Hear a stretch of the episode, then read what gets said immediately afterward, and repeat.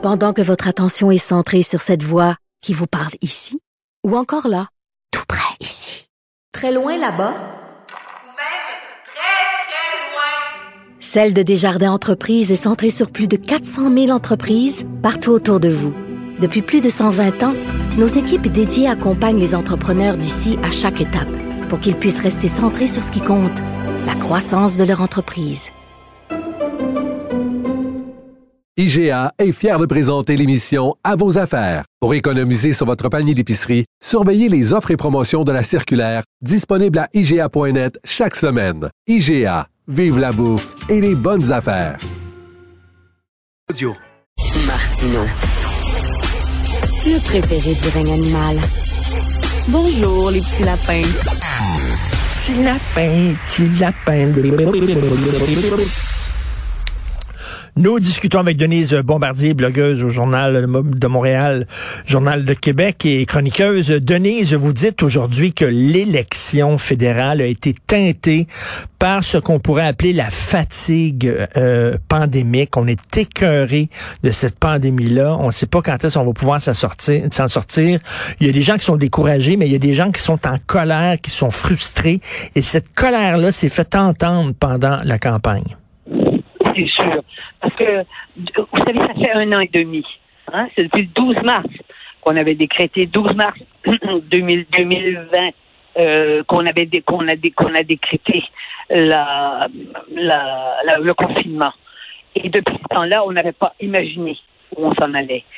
Et je dis que faire une campagne électorale, mobiliser les gens politiquement de façon exacerbée, parce que par définition, dans une campagne électorale, ce sont des affrontements. Hmm. D'ailleurs, on l'a vu. De, de demander ça à la population du Canada, qui est déjà sous euh, sous ce poids de, de, de qui, qui l'écrase quoi. Hein? Puis là, je donne des, je raconte, dans, enfin, je décris hein, des gens pètent. On le voit, des gens normaux qui, qui, qui, qui perdent le nord, des, des gens qui, qui sont extrêmement irritables constamment. De mobiliser les gens pour ça, c'est sûr que ça, une, ça ne peut pas ne pas avoir d'influence sur l'idée que l'on se fait euh, de la politique actuellement et puis l'évaluation qu'on peut faire euh, des, des candidats. Donc, ça a une influence directe sur le vote. Même pas indirecte, ça a une influence directe sur le vote. Est-ce que vous trouvez que c'était irresponsable de d'aller en élection dans ce, ce contexte-là alors que c'était pas vraiment nécessaire? Je vous dirais que euh, ça n'est avant d'être irresponsable, c'était immoral. C'est ça, c'est ça. Il faut, il faut parfois utiliser le mot à bon escient. Hein? C'est immoral de faire ça, de, de demander ça à une population. C'est ce que je crois. Maintenant, je sais qu'il y a beaucoup de gens qui sont d'accord avec ça, mais euh, c'est pas ça qui se passe.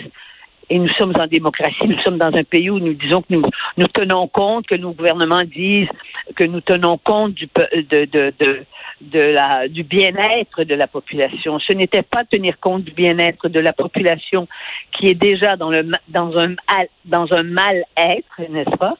Euh, que de déclencher des élections. Mais là, il faut pas entrer. Là, aujourd'hui, c'est le jour du vote. On peut pas entrer mhm. directement dans la. On s'entend, là, Richard.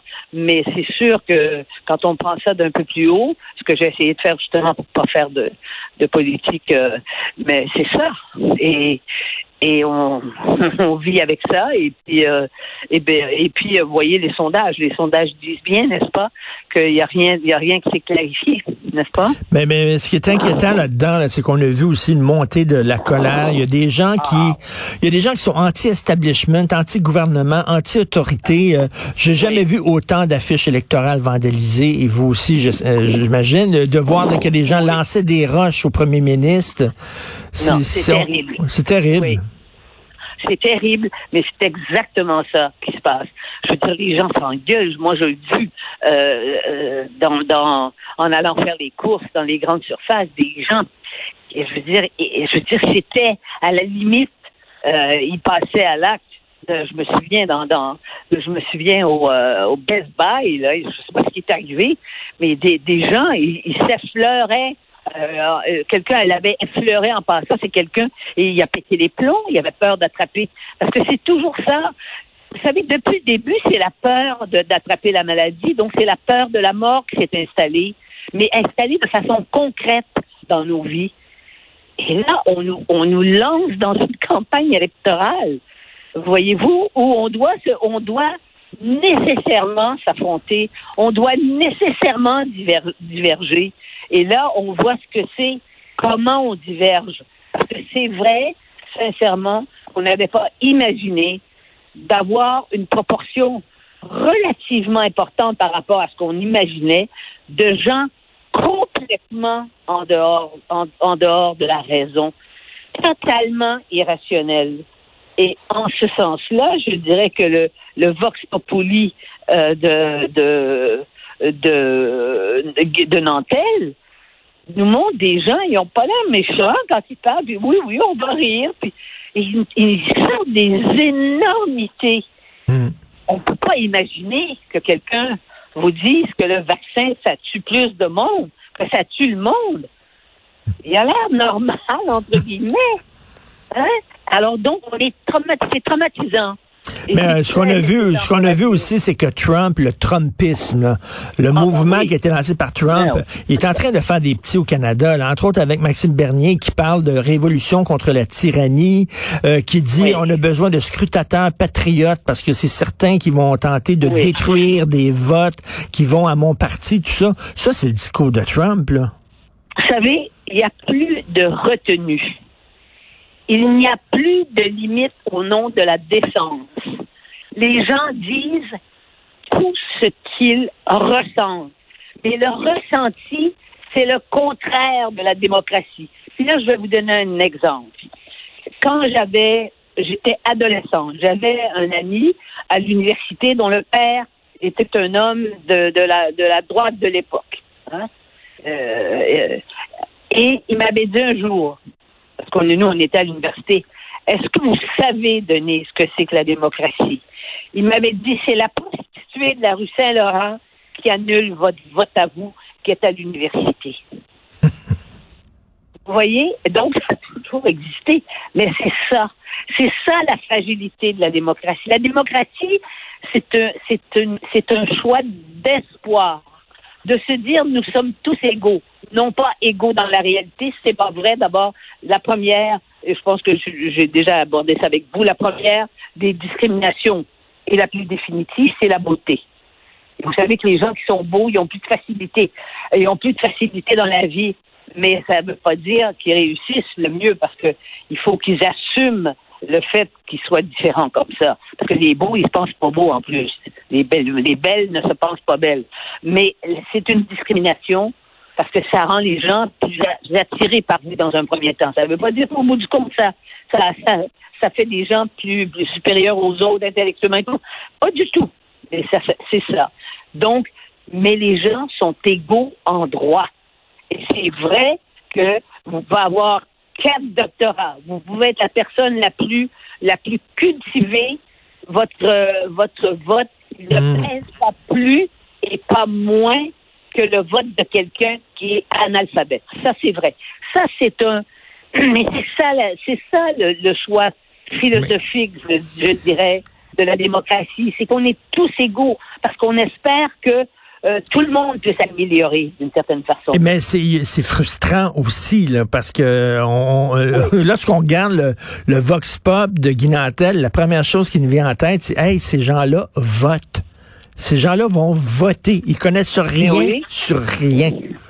Ils pensent à COVID-19 parce qu'il y a eu toutes les COVID avant jusqu'à 19, alors que c'est parce que la COVID est arrivée en, en décembre de, en 2019.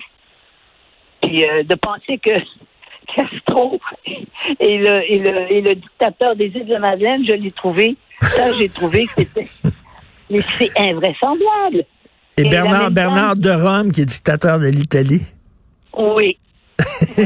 Mais, mais là, vous dites qu'il n'y a, plus de décence, il n'y a plus de limite. Écoutez, Isabelle Haché, la journaliste de la presse, vient de mettre sur Twitter euh, une vidéo d'un gourou des Laurentides qui demande à ce que les, les élus soient pendus sur la place publique.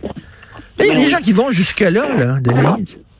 Oui, mais vous voyez, moi j'hésiterais avant qu'on mette ça sur les sur sur les actuellement dans le contexte actuel Hmm. avec avec avec justement ce que je décris dans dans dans, dans ma chronique, la, cette espèce de d'épuisement intellectuel euh, et il y a des gens qui sont pas capables de lire. Durant la pandémie, on dit oh mon Dieu, les gens vont lire. C'est pas vrai, c'est pas vrai. Il y a des gens qui lisent, ils lisent plus, mais c'est pas vrai. Il y a des gens qui sont pas capables de lire. Il y a des écrivains qui n'ont pas été capables d'écrire parce que parce que c'est la mort qui rôde, c'est le danger qui rôde, c'est la fragilité de la vie qui nous est qui nous Mais- est tous les jours qu'on nous rappelle tous les jours. Mais Denise, euh, il y a beaucoup d'intellectuels hein, qui ont fait des parallèles entre notre époque et les années 30, c'est-à-dire une fatigue démocratique. Les gens disent, moi, j'ai des problèmes, j'ai essayé n'importe quel gouvernement, ils n'ont pas réglé mes problèmes, alors là, je vais, je vais m'allier à euh, des groupes extrémistes, que ce soit l'extrême droite, l'extrême gauche et tout ça. Bon, on a vu ce que ça a donné dans les années 30. Il faut, euh, il faut, Oui. il faut Et continuer d'avoir confiance dans notre démocratie. Ça, c'est la première chose qu'on apprend en relation inter... Oui. Et on sait que l'Allemagne, le- l'Occident, a des pays alliés qui ont gagné la Première Guerre mondiale, qui était une guerre inutile, je vous signale. La vraie guerre, c'était la deuxième. Celle-là, il fallait se battre contre Hitler. Mais ils ont tellement, avec le traité de Versailles, ils ont tellement humilié l'Allemagne qu'ils ont brassé dans, dans, les, dans les abysses du délire germanique et ça a donné, euh, ça, a mis, ça a mis Hitler dans les années 30, ça, ça a donné à Hitler la possibilité d'abord d'être élu, n'est-ce pas, et d'imposer le plus grand délire qui n'a jamais existé dans l'histoire de l'humanité, c'est-à-dire qu'il lui avait décidé de tuer tous les juifs de la terre où qu'ils soient, parce que les guerres, ça se tuait entre entre pays. Là, c'était pas ça qu'il voulait. Lui. lui, il voulait les faire disparaître de la planète.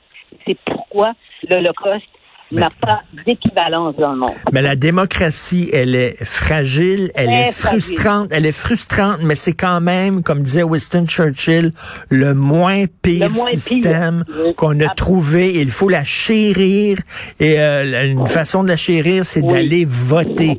Quelles que soient vos opinions Oui. politiques, allez voter, c'est important. Euh, merci, bonne soirée électorale. On se reparle bientôt, Denise. Bonne journée.